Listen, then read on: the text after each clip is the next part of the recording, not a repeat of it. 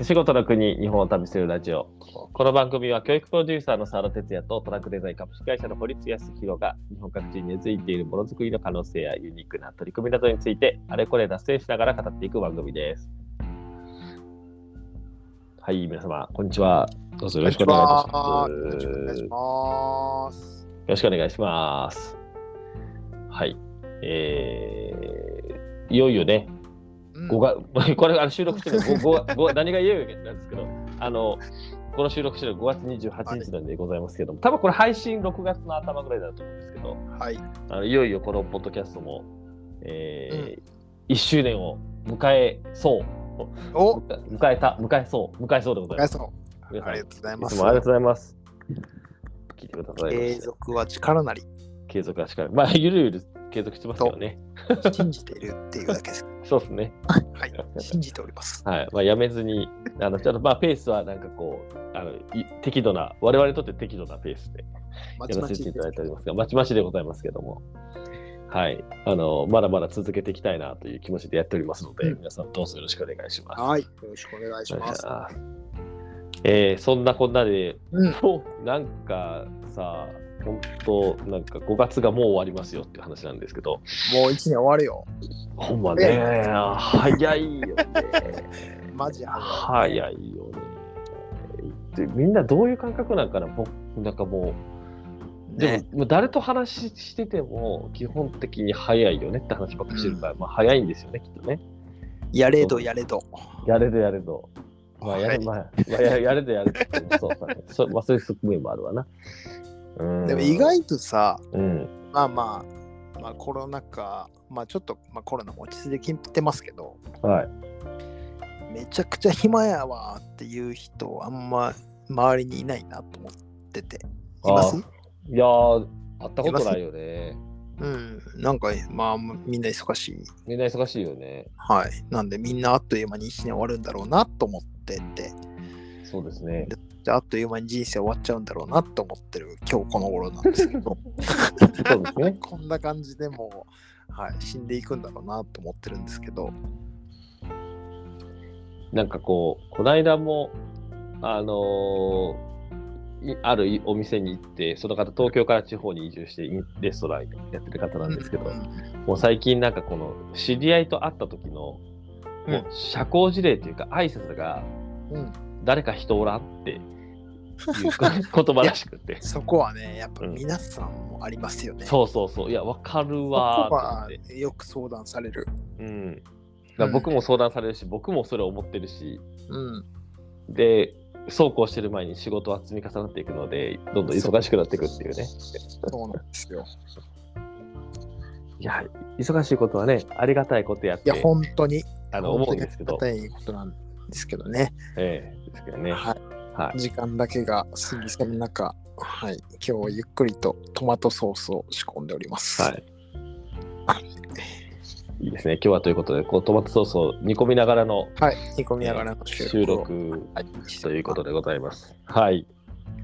えーっと、最近ちょっとどんな感じで過ごしてきましたか、話を、おなんかたまに久しぶりやな、これ。そうちょっとたまに思い出したからように久しぶりやな。言ってみようかな、ちょっと思っておるわけですけど、ーはいはいはいは度外ですか？い。いいね。なんかね、なんうん、すごくね、うん。産地行ってる感満載よね、最近は。今月そうっすよね、堀内さんね。今月めちゃくちゃ行ったな、愛知県の瀬戸。瀬戸焼きの、も行って、福井の越前和紙行って、越前焼き行って、ね、うん、うん。先週は基礎漆器。そちらさはね、基礎平さ行って、漆器の産地でちょっと商品開発案件2件ぐらいやって、うんうんうんうんはい、もうなんか常に職人さんと会ってって感じの今日この頃ですね。うん。いいですね。産地を、産地を旅する。いやーもうなんかもうい行くたびにもう宿題が増えるのと プレッシャーが襲いかかるのとなんでなんかあそうな そうなんよ。まあね、そういうところあるよね。はい。あのまあ楽しいですけどね楽しいけどその。倍ぐらいのあの背負うものがねうんうんどんどん出てくるので、うん。で、思わぬ宿題もいっぱい出てきちゃうので、そうですね。うん。うん、まあ、そういうことかと。まあ、いろんな問いを持ちながら行くんですけど、まあ、はいい。ろんな問いに対していろんな答えを用意しながら言いながらも、えー、と違う問いを来たのに対してまたはい新たな答えを見つけていくという旅がね待ってるので、まあ、そんな重圧もありつつちょっと移動してたのがここほんま数週間ねそんな感じで、うん。うん。まあ、なんかそのい移動すると頭冴えるよね、でもね。まあ移動中ねうん。なんだかんだ言ってね、やっぱね。そうそうそう移動中にね結構あの行く時の打ち合わせで使うスケッチを書いてたりとか、うんうんうんうんうん。うん、これをまあ結構今ね短期勝負な案件もあるのではいはいはい。じゃあどういう仕組みだと職人さん作りやすいかなとか。構造も含めてちょっとこう考えつつねいゼロベースで行って行ってから考えるってなるとちょっと間に合わないかもしれないっていうのもあるので、そうね。ある程度こうこれだったらできるかなっていうプランをいくつか用意してスケッチを書いて、まあ、打ち合わせに臨む感じなんで移動中の新幹線はね結構そんな感じでスケッチはずっと書きながらうんうんうんうん。ですね。うん、いいですね。うんいやー。いや思いついたからよかったけど。思いつかんかったらこれマジで。やばいやばいなと思って。はい。みんながヒヤヒヤしてる感じです。まあ、まあでも、間に合うんすよ、大体。まあ、大体ね。大体ね。うん。まあ、まあ、たまに間に合わなかったことないから間に合うんですけど、うん。たまに、あのー間に合わないというか、別の代替案にはい。走ることとかはあるんだけど、そういう間に合うん代ですよね。替案もあのうん。用意していくっていうそ準備をしていきますんで、ABC プランをちゃんと用意して、ほんまあ、ほんまにやりたいのは A プランなんだけど、ちょっともうちょっと簡素にして違うデザインだと B プランと C プランみたいなのは用意していきながらも、今回ね、全部やりましょうって言ってくれたんで、う、いいですね。また、はい、A も A も B もトライされると思います。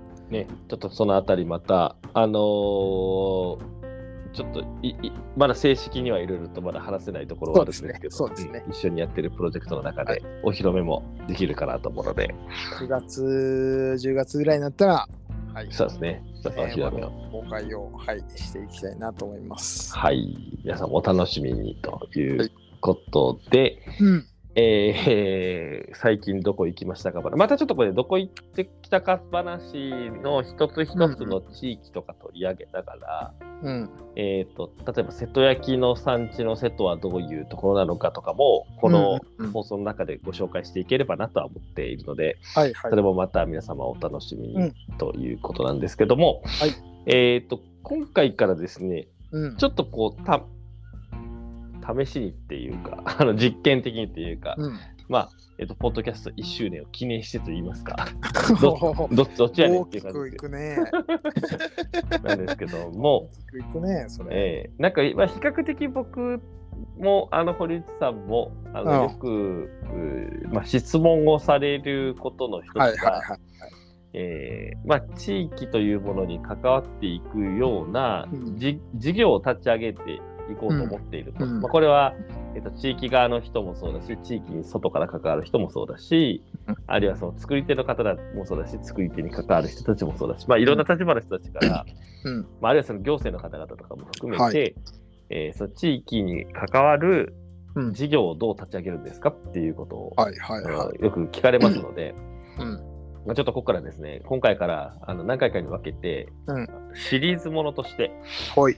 えー地域に関わる事業を立ち上げるための基礎レッスンというふうにちょっと題しましてですね、はい。初めてこういうのなんか題してみてるんですけど、何回かに分けてあのお届けしてみたいなと、学校っぽい。学校っぽい、あ学校っぽい。の学びっぽい、えー思っております。うん。で、まあ、第1回のテーマはですね、ドドン、ドドン。ってちょっと一品言ってみたかったんですけど、はい。あのテーマ設定、まあ、新規事業、うん。あの考えていくにあたって、うん。まあ、まあそもそも何やるのっていうところですよね。うん。まあ、この辺りを、まあ、そのそのテーマみたいなものがないとうん。本当何やるかってことも定まらないので、まあ、この辺りをどういうふうに考えていっているのか、まあはい。これ基本的にこれから何回かに分けて話すところの共通することとして、まあ、正解があるわけじゃないので、そうね。うん、あの変な話なんかパッと思いついたとか、うん。えーなんでしょうね。前々からやりたかったからとかいろいろあると思うんで、うんうんうなん別になんかそれをそういったものが否定されるわけでは全くないので、うんうんうんまあその中において、まあ、僕らがいろいろやっていく中で、うんえー気をつけていることはい。だったりなんか留意していることをお話ができればなと思ってます。でこれあの今回この2人で話をしていくにあたって、うん。まあ、堀内さんも僕も、えーそれぞれ自分たちの会社を持ってそこで新しい事業を作るみたいなこともやっていますし、まあ、あとはその地域の人たちからとか事業者さん、作り手の皆さんたちのうん新規事業を支援するっていうこともやらせてもらってたりするので、うんまあ、だからちょっとそのあたり行き来しながら、うんあの日々考えていることを、うん皆さんにシェアシェアができればなと思っております。はい。という感じでございます。はーい。はい。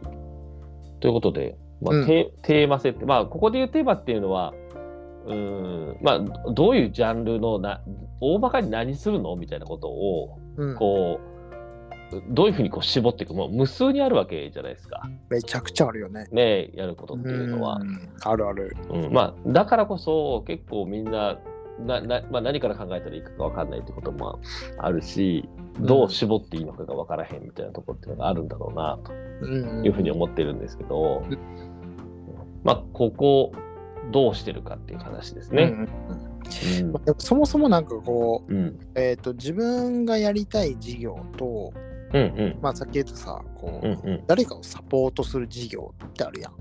はい。まあでも共通してるか、まあ、うん難しいけど、こう、大好きでやりたいかが結構大事なんよね。うーん。なるほど。これが好きでとか、うんうんうんうん。うんそこにそもそもめちゃくちゃ興味がああったうんからうんうんみたいなこともすごい大事なので、うんうんうん基本僕の会社でやる事業って自分が欲しうん。いが一番かな。うんうんうんうんでないと、うん、こけるパターン多いですね。なるほどね。うんうんうん。こけるっていうかまあ、あの、まあ大失敗とはいかないですけど、伸びないうん。うんうんとか、あと、まあ、それイコールあの、うん共感性につながるんですけど、うんうんうんうんめっちゃくちゃこれ好きなんですけど、これいいと思いませんみたいなエネルギーになってかない。うん。うん。うん。なので、売れるだろうで作るやつは、あの、良くない。うん。あの、それ、あの、いや、わからん。や、え売れるだろうで作ったやつないから、うんうんうんうん。売れなかった経験がないので、あよくわかんないんですけど、えっ、と、はダメだと思ってる。いやね結局なんか売れてもなんか心から喜べないような気がする。うん。なんか一過性、一過性になるっていうか、うんうんうんその時だけのなんか喜びや価値みたいなものに変わっちゃうような気がするので、なんか僕はそうじゃないなと思っている。うんうんうんうんうんうんまあ、要はそのマーケットから考えるわけじゃないってことだよね、今の話はね。うん。そのし市場がそこにできてるとか、うん。まあ、わかりやすい、これが流行ってるみたいな話が、ななんか流行ってるみたいな話があって。ちょっと前だとタピオカや今だとなんでなんでしょうね。今って何なんだろうね、そういうのってね。な、なんでしょうね。ねまあその前だと、なんか、あの、ホットケーキみたいな、パンケーキ？とかね。そうね。うん、ああとここ高級食パン？あ最近ちょっとね、苦し 苦しくなってきてるみたいね。ですね。うん、あとは、あ、まあ、直近だとあれじゃないですか？あの、PCR 検査じゃないですか。ああ、PCR 検査とかね。はいはい。アウトドアグッズとかね。アウトドアグッズね。まだ伸びてんのかな？ねいや、うん、結構まだちょっと、もう10かな？うん、まあ、それなりに普及したよね、多分ね。もうだいぶコモディティなアウトドアスパイスとかね。はいはいはいはいはいはいはいはいはいはいそうですねそうですねなんかそこにあんまり乗っからないでおこうっていうのは、なんかまあ一生使い使いたいとか使い続けたいって自分が思うもの。うん。うんであれればあるほど、まあこれはあのロングセラーになるんじゃないかなと思ってますけどね。うんうんうんうん。うんうんなるほどね。なるほどね。その、うん。なんかそそこってさちょっとこう難しく思うところってあるなと思ってて、うん。まあ、例えば、えー、と今だと、えーまあクラフトビールとかククラフトビールはちょっとま前からありますけどはいはい、クラフトコーラとかクラフトなんちゃらみたいなのって、クラフトジーンとかさ、ありますね。こういうのって、うん。えっと、まあ、世間一般でどこまでって話はありますけど、僕らの感覚で言うと、うんまあちょっと流行ってるよねって感じするじゃないですか。そうですね。うん。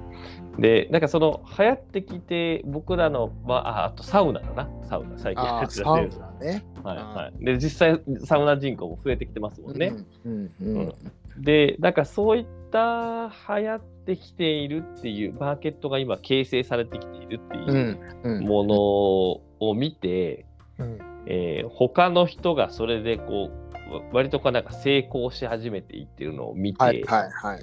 でそれをやりたいって思うっていうことは、うんえーどうなんやっちゅうああ、なるほど。はい話はあるなと思って、はいはいはいはい。やりたいわけだよそれは本人的にはね。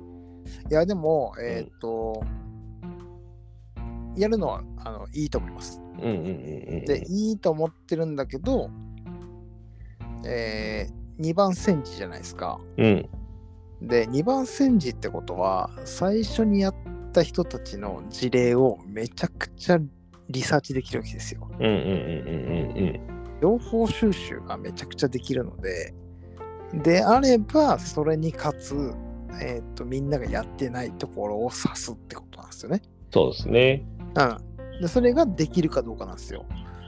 でも大体似たようなやつやるんですよ。うんうんうんうんうんうん。それは面白くないよね。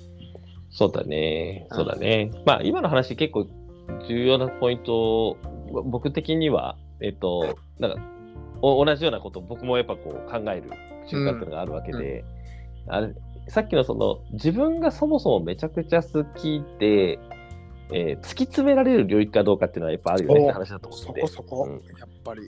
やっぱ先先行者がいる中で、うん。まあ、その人たちのことを研究してもしてもなんか飽きないし、うん。その中でどの部分だったら自分だったら差別化できるのかなみたいなことをもう見そう見つけるところまでこうぐりぐり考え続けることが苦にならないみたいなね。うん。うんじゃあサウナ流行ってます。いろんなところのサウナ行きました。うんうんうん日本全国行きまくりました。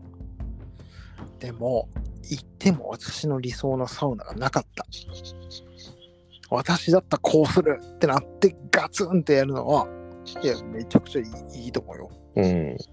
そうですね。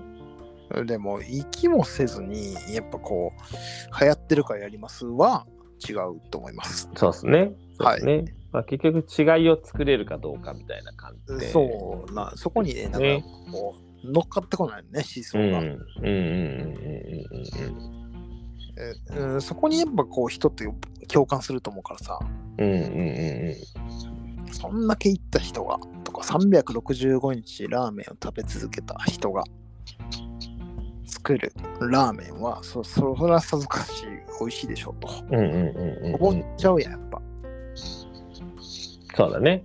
そうだね。だからそれがね、なんかまあ、YouTuber としてね、こう、バーって言ってる人もいるし、えーそういう人が、なんかこう、SNS でね、フィーチャーされる場ももちろんあるわけで、うんうんうんうんうんうんまあ、最近よく言うんだけどね好きこそもののって言うじゃないですかうん。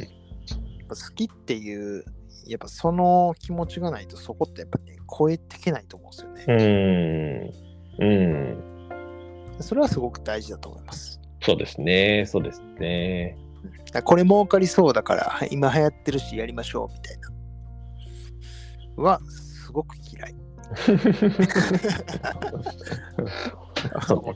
最近来なくなりましたけどそういう案件もたまにあるんでうんうんうんそれはあの僕はやりませんって言ってことはうんうん絶対途中で話変わってくるかそうね、そうね。ら、うんまあか、変わること自体はね、別にいいんですけど、あの、状況に合わせて変わっていけばいいんですけどね。あ最近あんま流行ってないからやめるわみたいな。やっぱねそこをなんかな、ね、何年も続けていくってやっぱ決意だと思うんうんうんうんうんうんうん。なんかまあ、その、えっ、と、僕の感覚で言うと、う。ん。と、思想が乗せられるかどうかっていうか、うんう。ーん、なんだろうな、共感してもらえるっていう観点と、うんまあ、あとはその、やっぱりこう、結局他と何が違うのっていう話。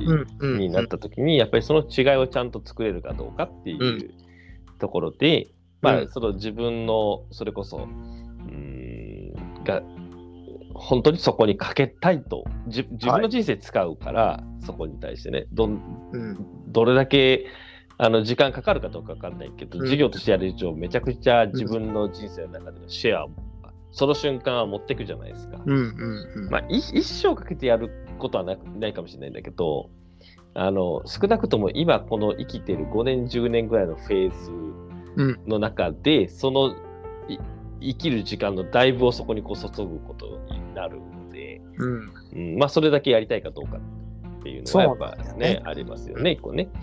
うん。なるほど。こうなればね、一日の大半をそれに費やすわけですから、そ相当なエネルギーですよね。う。うん。まあそれを週休2日でみたいなわけにはいかないからね。まあそうっす。まあ、うんえっと、じ実際の実動は週休2日週ね、あれかもしれないけど、やっぱ考え続けるみたいなことは結構求められるから、うーん、まあそそこは、なんていうんですかね、えっと、多分もう、う稼働時間とか関係なく、常に考え続けられるテテーマかどうかみたいなのは、うんやっぱ大事ね。一つポイントになるかなというところでしょうかね。うんうんうんうん。あとはなんなんだろうな。社会的意義みたいなのも結構ありますね。僕が直近で立ち上げようと思った新規事業は。うんやっぱ産地回ってるとこういうのが廃棄で出て全部捨ててるんですとか、うんうんうんうんうんこの廃棄物なんとかできないですかねとか、うん。はいはい。これうまくアップサイクルできないですかねみたいな相談があった時に、これこことここ組み合わせたら全然新しいものができて、これ自体は事業になるんじゃないかなとか。っていうので新規事業を立ち上げる。まあそもそも、まあ、そこに興味があるからなんですけど僕が。僕うんなんで、まあ、産地と産地を掛け合わせて新しいものづくりをやるみたいな。でうんで、新規事業を起こそうと思ってるのは一つありますね。なるほどね。うん。うんうんうんうん職人かける職人みたいな。うん。まあなんかこうあれですよね。それもけ結構今のであのあすごい今の観点で大事だと思っていて、うその世世の中的な意味みたいなのもすごい大事なんだけど、ちょっと注意しなきゃいけないのは、えー、とその社会的な意義とか世の中の課題を、うん。えーというところからだけ入っちゃうっていうのは結構危ないなと思ってて、ああ、そううね。具体的に今やっぱこう実際巡っててうん。具体がそこにああるっていうことと、ぐ具体としてそこに、まあ、要はこう捨てられている現状があるってはいはい。いうことだったり、使われずに置かれている現状があるだったり、えー、とそれが足り足りてなくって困っている人がいるっていう、うん。ぐ具体的なやっぱ人がいてうん。それがとうんと、資源を循環させていく必要がありますよねっていう社会的な課題を紐付けてるからこう授業のテーマ性が定まるのであって、なんかこう、えーまあ、いわゆるこう SDGs と言われるようなところからだけ具具体の課題が見えないところでそのために授業をやろうと思っても、結構、あのま、迷子になりがち。あるある。うんこれ、あの、結構僕、まあ、簡単にポンポン言ってますけど、うんうんあの、よくいいろんなセミナーとか行ったらさ、うんうんペルソナ設定しましょうとか、こうあるじゃん。ターゲットどうするかとかはいはいはい。ってあるんですけど、うんあの結構そこ僕今すっ飛ばした話をしてます。うん。まあ、っていうのは、うんうん。えーというのは、あの、そこをもう十数年やってるので、うんうん。なんかある程度もう見えてるんですよね。あのここの層に届くだろうっていうマーケットが見えているからのあのこれこうしたらいいんじゃないっていう話になっちゃってるんですけどあの全くそこがわからない人が新規事業を起こすってなるともうちょっと慎重にした方がいいと思うっていうのをあ先に言っときます。うんうんなんか、なんか多分ですね、そこは、まあ、これもなんか正しい手順があるわけじゃないんだけど、えっと、テーマ設定があったときに、えっと、あんまその段階で具体的な、こういうふうなソリューションにしようみたいなものって本来はあんまり考えない方がよくって、うん。えっと、い今の話はどちらかというと、えっと、ほ堀須君の場合とかだと、えっと、そのテーマ設定がこう定まってくると同時に、結構ターゲットとそのソリューションをセットで考えるって話だと思うんですけど、うそう。うん、これはやらない方が僕もいいと思うんですよね。あのテーマ設定をする、例えばそれが何でもいいんですけど、えっと、うん。さっきの、えーこう余っているこの、うん。何でもいいんだけど、デニムの切れ端をはい、活用したうビジネスが何かできないだろうかっていうことを考えて、うん。えパッとソリューションに入るよりは、えっと具体的にこれをじゃあ、えっと求めてる方っていうのはうん。どういう人になりうるんだろうなっていうことで顧客設定をして、うん。うん。ペルソナ設定をして、うん。でその人たちが困ってることとこのリソースとで大体そこってあのそれだけだとソリューションにならないので、うん。えっと、このリソースと他のリソースを組み合わせることでうん。このお客さんが求めていることをどうあの解決するのかはい。ってことを考えていくことになるので、はい。うん、そこはあの確かに僕もねあの分解してあの、うん。考えた方がいいと思うんですけど、うん。まあ、いずれにしてもそのやっぱこういろんなところに足運んでみて特に地場産業とか、うん。地域のものづくりみたいなものに関わってくるところで言うと、うんまあ、そこをしっかり理解した上でうん。授業を考えるみたいなことをやらないと、うん。あのえーなんかすっごいこうペーパーとしてはうんマーケット規模めちゃくちゃ大きいですみたいな、うん。あー形になるんだけどぐ具体がなんかどっかで見たようなアイデアにしかならないみたいなうん。ケースが起きがちなので、うん。うん。わ割となんかね僕もなんかいろんな人からむしろその地域でこういう事業をやってみると面白いと思うんですよっていうことで、なんかその、えーなんだ事業プランプレゼンさせてほしいみたいなこと言われるケースはいはいはいはい。あったりするするんです。はいそれ学生の方から言われることもあるし、うん。なんか会社員の方から言われることもあるんですけど、でうん。もあ圧倒的にやっぱ一時情報に触れてないので、はい。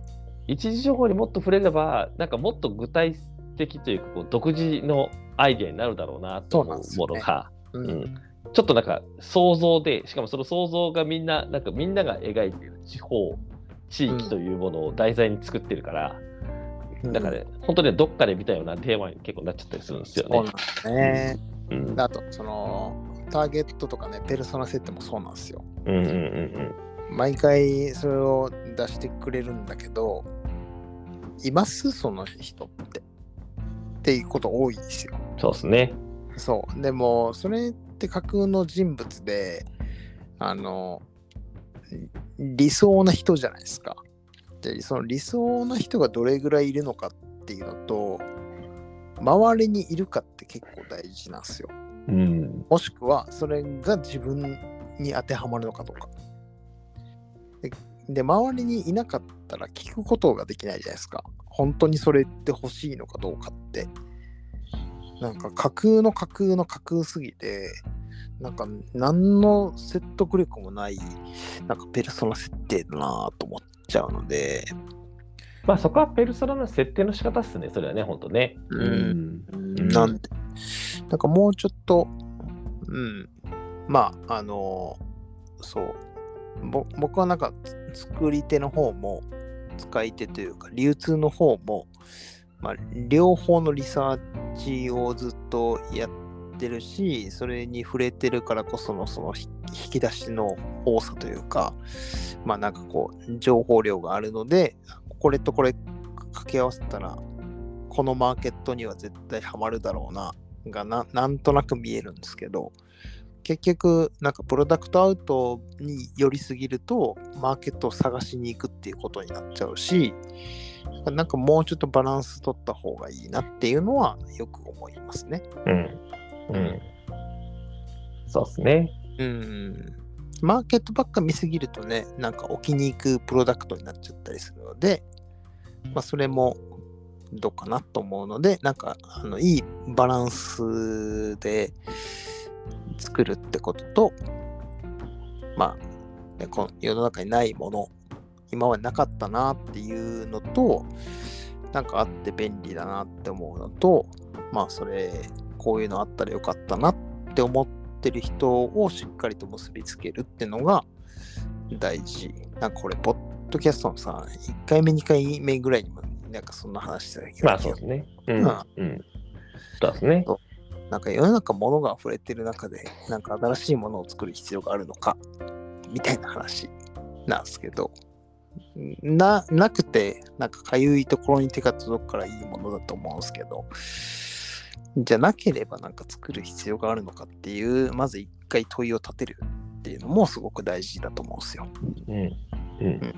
まあよくね、あの、スタートアップのところだと、えっ、と、ビタミン剤はいらないんだみたいなこと言われることが多くて。うーん。うん。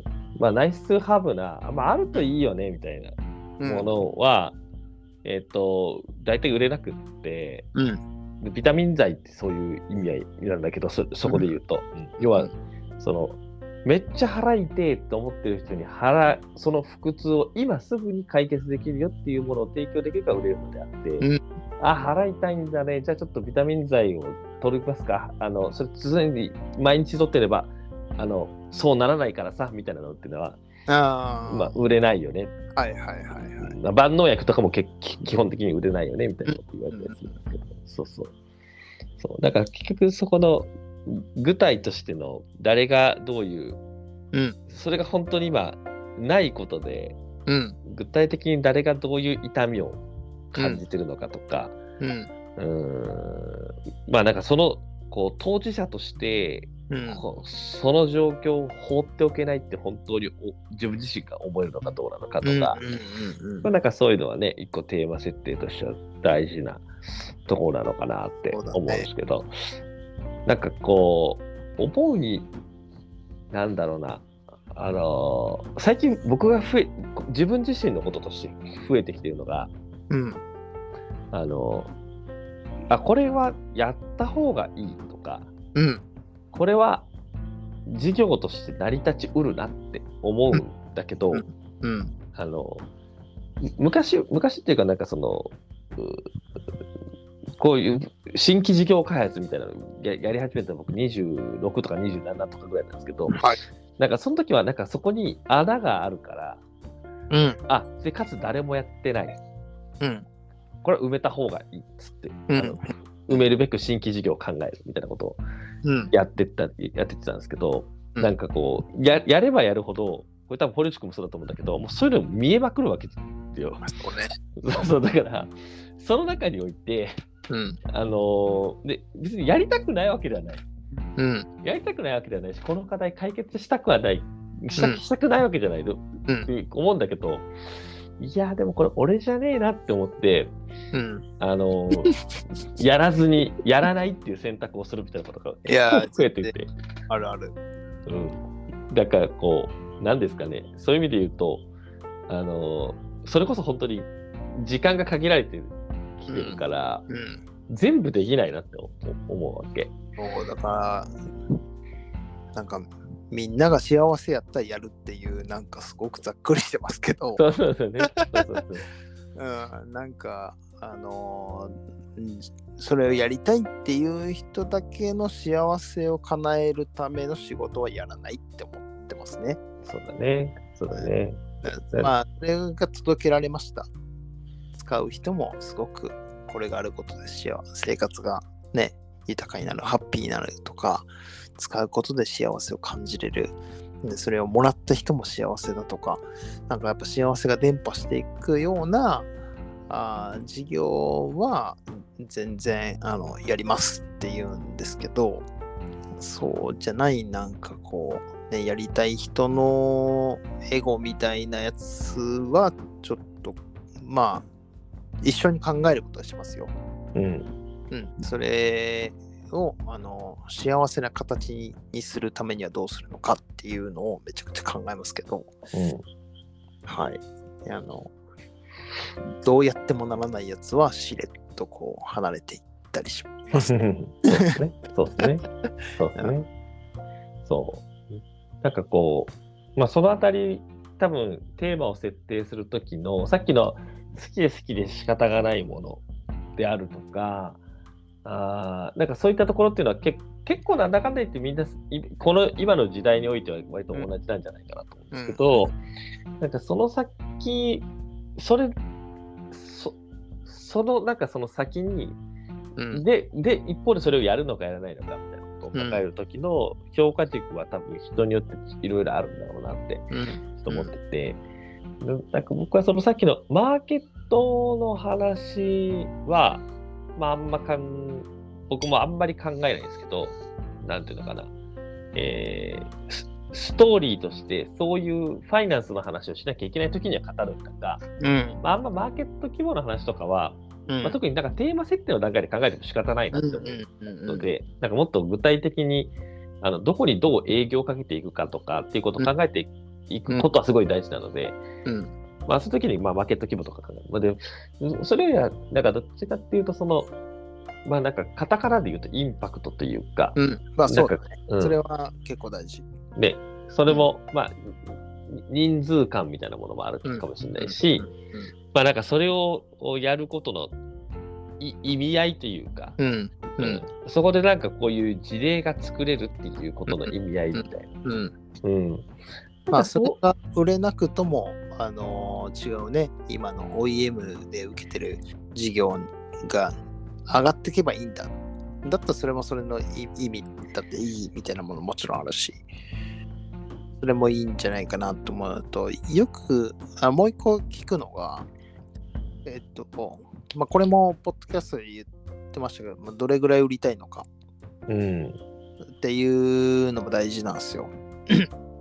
だからその新規事業イコール、あの、すんげえことやらないと新規事業なのかってそうでもないと思うので、まあ、その規模がどれぐらいなのかってめちゃくちゃ大事なんですよね。で、そこに対して、あのまあ、どれぐらいの投資が必要なのか、まあ、リスクなくスタートできるんだったら僕結構やってもいいんじゃないかなと思うんですよ。まあ、挑戦してみればって思ってて、でもリスクがめちゃくちゃ、まあ、初期投資がそれめちゃくちゃ大きくて、なんかもう1か8かだったらもうめちゃくちゃ考えた方がいいと思うんですけど、うん。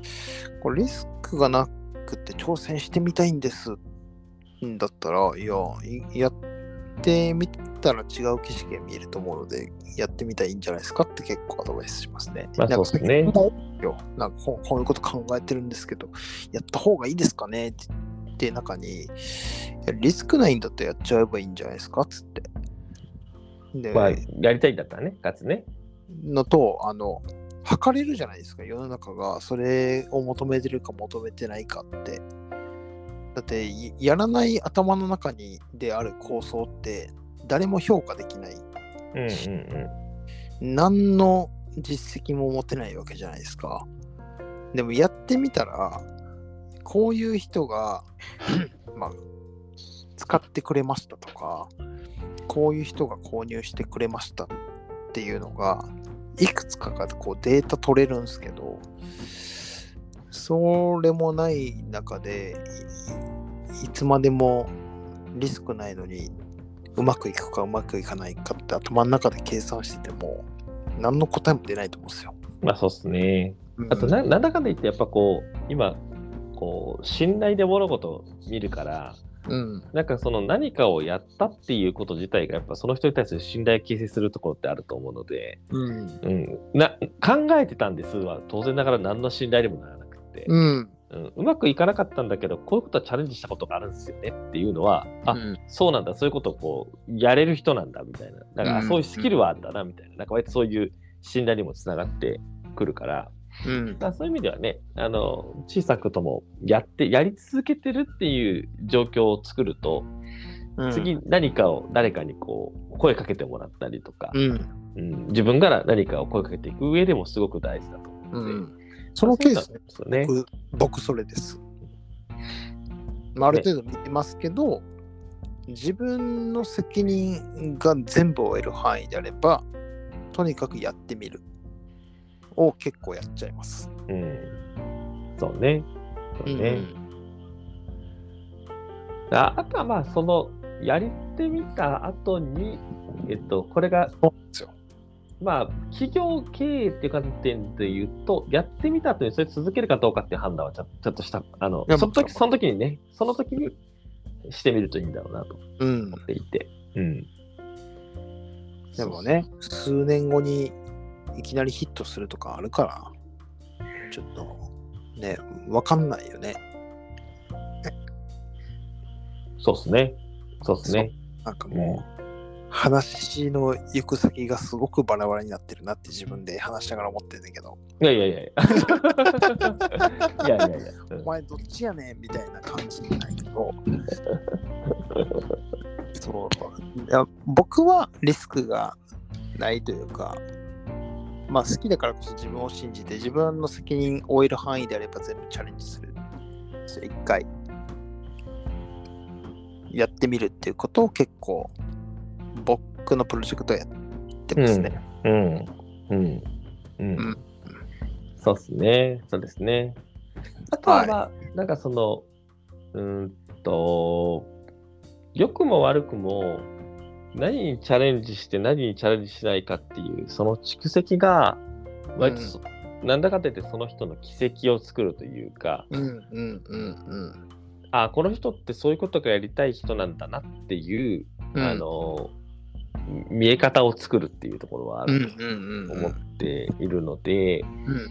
あの、そういう意味では、まあそういう意味もあるし、なんかやっぱ最近こう思うのは、僕は僕でやっぱりこういう未来が作られるといいなと思ううん。ビジョンはあるんですけど、まあ、やっぱね、シンプルにそれに沿うものかどうかっていう、あるいはなんかそれを考えたときに、な何が今できてないかなみたいなことをやっぱ考えた方がいいなとは思っていて、うんうんうん。うん。そこに向けてチャレンジを積み重ねていくみたいなのは、まあその授業テーマを設定していく上では考えていくところで、なんか結構だからそういう意味ではこうボトムアップと、まあ、トップダウンっていうかこう、はい、今最近よく言われるので言うと、ムーンショットじゃないけど、はいはい。うん、ななんかこの両方の軸で常にこう何が自分たちだったらできるのかなみたいなことは常々考えていくことになりますよね。でもそれはなんかチームが形成されたらそうなると思う。いやいや、なんか個人としてもなんか常にそれは思っていて、うん、なんかこう、言うてあと僕が働けてあと40年ぐらいって思ってるんですけど、うん。うん、で、なんかその先も含めたときにどういうことを成し遂げてたいんだっけみたいなことっていうのはやっぱあって、うん。うん、で、それを踏まえたときに、まあ、うん僕の今の会社と見てもっていう会社を使って何をしていくべきなのかみたいなのは、うんうん、やっぱすごい、こう、考えなきゃなと思ってるし、なんかやっぱそこを考えないと既存の授業をどう伸ばすかっていうところに僕の場合は結構頭が引っ張られていくなと思はいはいはいはい。ってで、なんかこう、たまに、あまあ、僕は年に1回ぐらいこう経営計画立てるので、うん。あの、まあなんかい嫌なんだよね。なんかこ あ、わかる。う。ん。う、うん、なんか既存事業こうやってこう伸ばしていこうって、こういうインパクト作っていこうって、その既存事業の中延長線上で考えていくと、はい。えーと営業こうやって、こういう体制作って、で、えー、とこういう形でこう品質上げていって、あーなんか、飽きたなみたいな気持ちになっちゃうんですよ。ちょっとなんか道筋が逆にこう生生実感見えちゃうとより一層、はいはいうーんみたいな感じになっちゃうから、あれ？ちょちょちょちょそもそもこうどこどこ行ってんだっけみたいなところから差分見て、はい。やっぱ今のやつの延長線上じゃないやつ積み重ねなきゃみたいな。うんうんチャレンジの方ね。そうそうそうそうそうそう。で、特になんかチャレンジ最近足りてねえなって思ったら、やっぱこう、なんかチャレンジングな事業テーマをやっぱこう、設定しなきゃなみたいな。そうなんだよ。うん。これはなんかやっぱこう、自分に対する健全な、あの緊緊緊張感だと思ってるんですけど、うん。うん。やっぱそういうのありますよね。と僕は思ってるんだけどね。ね、めちゃくちゃある。うんうん。それがなんかつ続けるっていうことがそこだと本当に思っていて、うんうんまあ、前回もねそのカフェの話もしましたけどうん。カフェうんうんうんお家からした新規事業なわけじゃないですか。そうですね。そうですね。2016年間やり続けてますけど、うん。まあ、続ける中でのアップデートとこうそこに対してどういう変革をしていくかうんうんうんうん。なんか本当にここあのね数週間今一度俺気合い入れなあかんなと思ってるから、うん今トマトソースを煮込んでるんですけど、なるほど。そういうことないよな。はい、うんそういうことなんですよ。結局は、ちゃんともう一回一から俺、俺がやろうと思って。だ結構ですね、スタッフに今までこうずっと、ある程度はこう任してやってきてたんですけど。今一度ちゃんと手塩をかけるというか、ちゃんとそこにね、手間をかけるっていうことを、まあ、今一度やろうと思っていて、はい。はい。そういう感じで、なんかもう、うちのキッチンがセントラルキッチンになるんじゃないかと思ってるぐらい、いや休休みの日はこれが仕事になりそうだなと思っうてるんです。うーん。まあそのアップデートはね、新規事業をやって、まあ継続するとか続けていくことに対してどうやってアップデートするか。まあ、うんうんうんやり始めると、そこに対していい評価も悪い評価もある中で、まあ、あの自分がどっちに行きたいのかとかもあるし、まあ、さっきの澤田さんの話でいくと、えーっと、まあ、個人事業主一人で立ち上げました。で、一人で、と一人で、えーっと、新規事業を立ち上げたいと思う人もいれば、うん。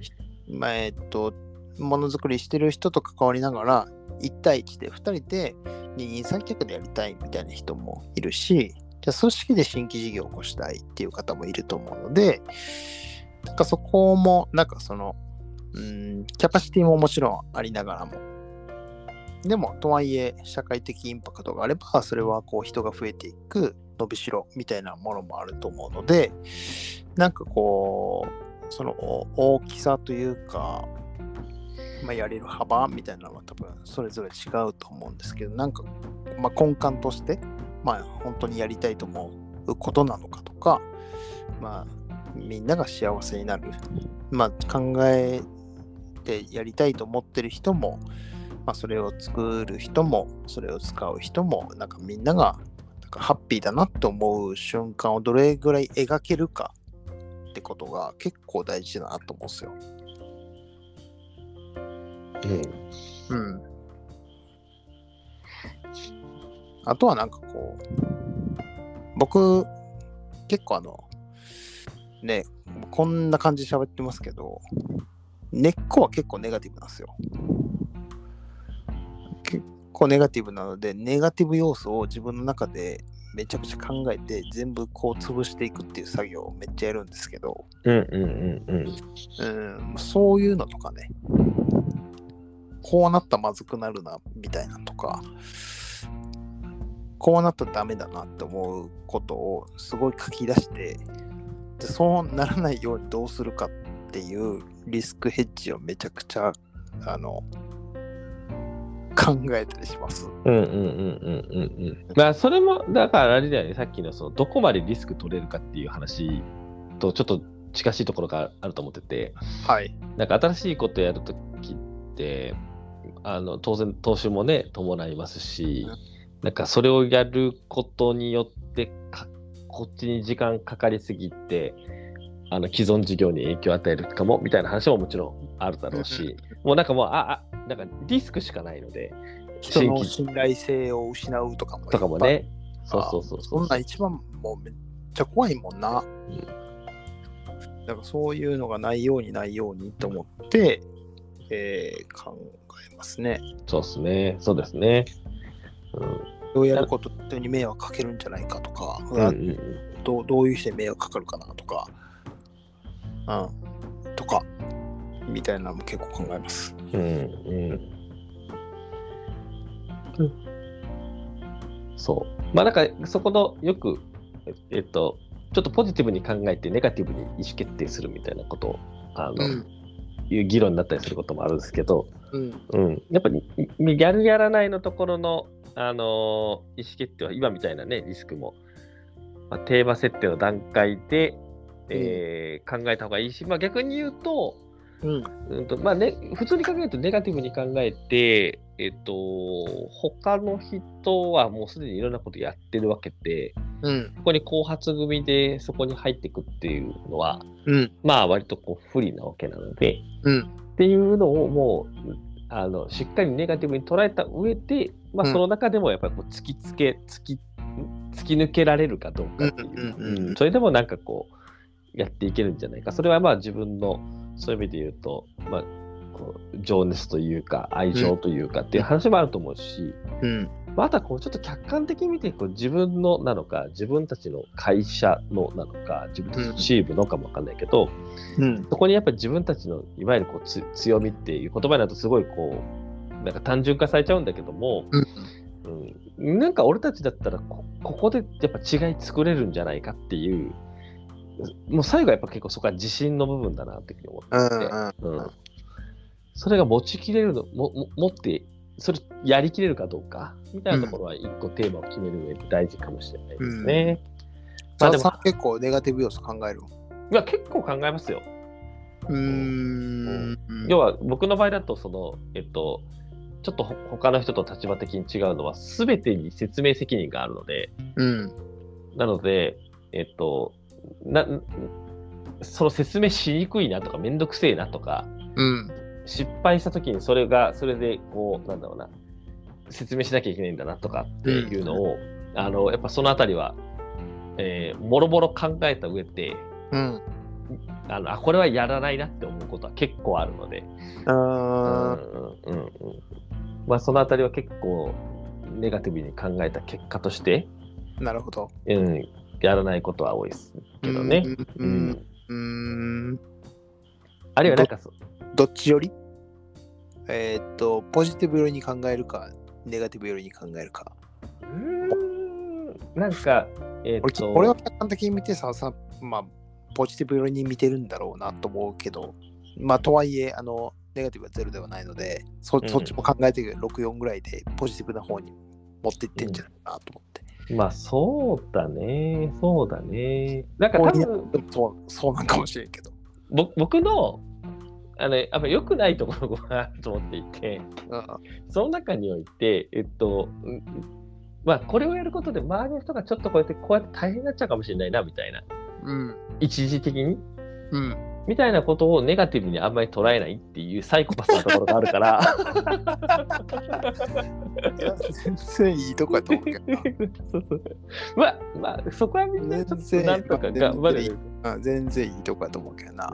そうそうそうまあ、そそんなん俺もめちゃくちゃあるやん。そう。で多分堀内君より僕の方が若干ちょっとねサイコパス要素が強いと思うんですよ。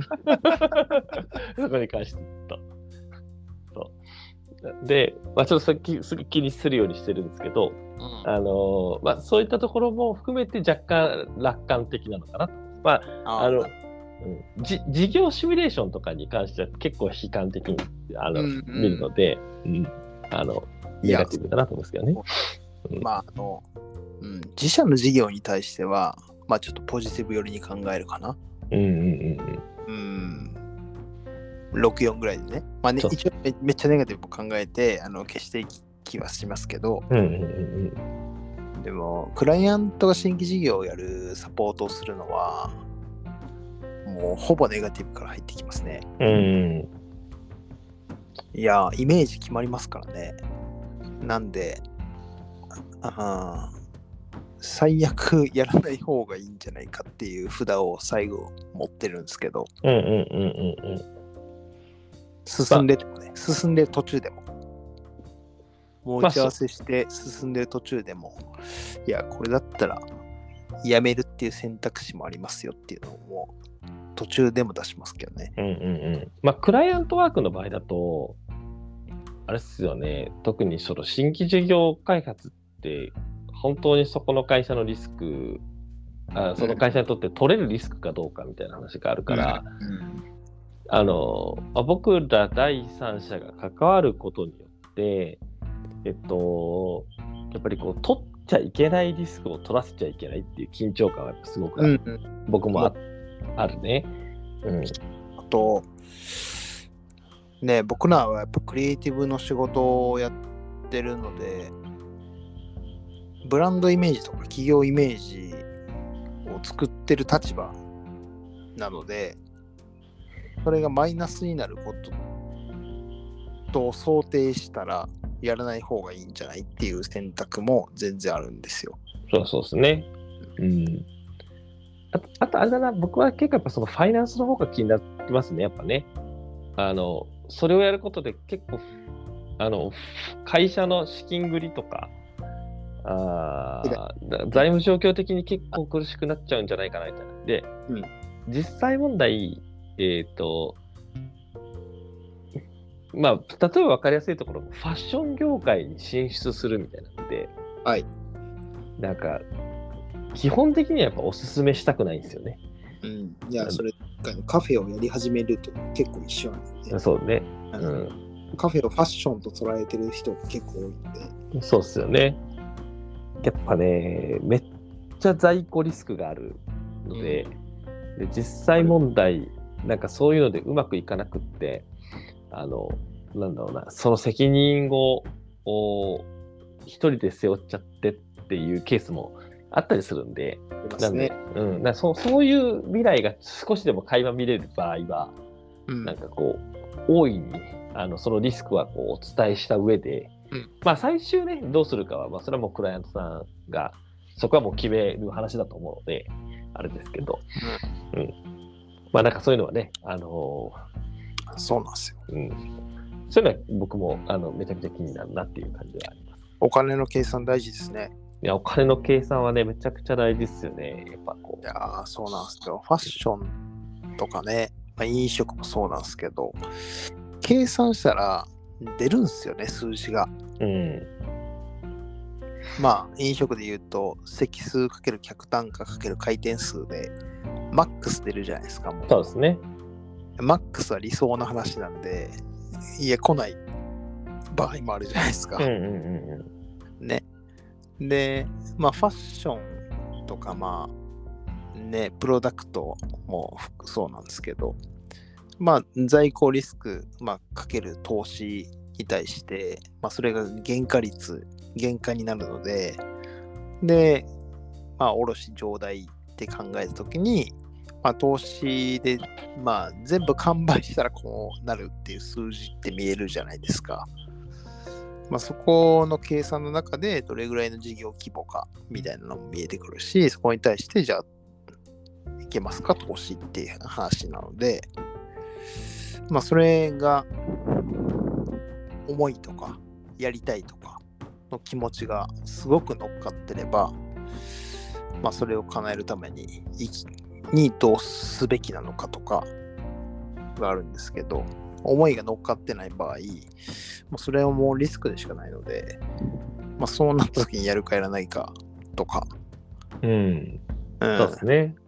まあ少なくとも思いがあろうとなく、まあ、あの、んないのはもう一旦ちょっと論外として、あ、あろうと、なんだろうな、その進出しようとする業界、業界そのものが完全に新しくって、うん例がないなんてことっていうのはほとんどないわけなので、そうね。うん、なので、その進出する業界の他社はどういう収益モデルになっているのか、うん。うん、大体どういうふうにお金が入ってきて、どれぐらいコストがかかって、うん。で、お金が入るタイミングとお金を出す、払うタイミングがうん。どうなっていて、うん。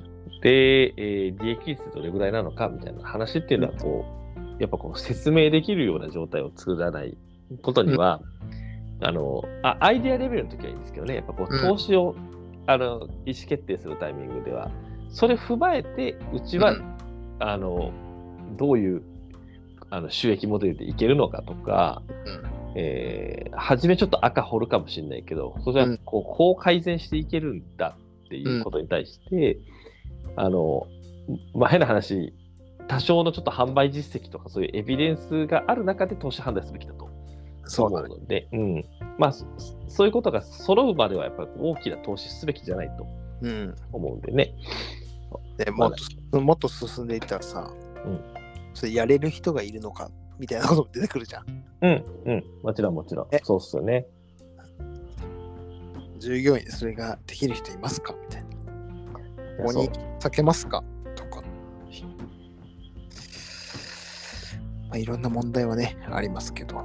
たただまあちょっと,、えー、と事業テーマの設定というタイミングにおいて、うん。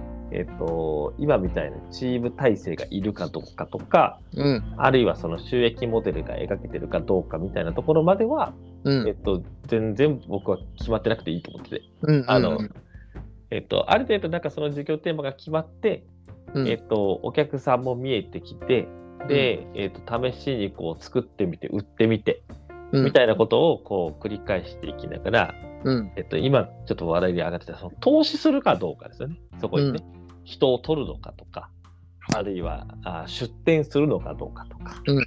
あ機械設備を入れるのかとか、うん。あるいは何かこう免許、えーなんか業法に絡む免許取って、えー行くのかどうかとか、なんかこういう判断をしていく局面で、今まさにちょっと話してたような、そのチームの話とか、うん。ビジネス、ビジネスモデルの話とか、うん。あーが結構必要になってくるので、まあ、そこはちょっとなんか先先々のね、話なんで、うん、まあ、その今日のテーマのその授業テーマという観点では、うん。うんあのちょっとまあいろいろ話をしてきましたけども、あのまあ、特にままとめはない、まとめたりしませんけど、シリーズなんで。はい、シリーズなんでね、シリーズ。はい、まあなんかそういうことをね、やっぱね、常にこう、ああだこうだ考えてきて、最終的にやっぱ降りてくるんですよね。これやろうみたいな ものが。あの、ある程度進んでから周りに相談するのはやめましょうっていうのは本当に最近思います。あまあそうですね。そう うん。あの、決まっちゃってからね、進めるとね、引き返せなくなっちゃうのよ。じゃあまたそのチームのね、作り方みたいな話は、えっと、僕のもともとの予定ではそれはね、えっと、4回目ぐらいにやろう4回目ぐらい。そうなんや。はい。あるんや。はい。あという形でシ、リーズだからね。シリーズからな シリーズだからな。はい4回目ぐらいあったんや、それは。4回ぐらいちょっとはやろうかなと思いますので、はい。えー、温めておきましょう。ということでですね、はいまあ逆になんかこういうことについてはい話してっていうことがあったら、皆さんまたあのお便りお待ちしております。じゃあもう、最ここ、あれやな。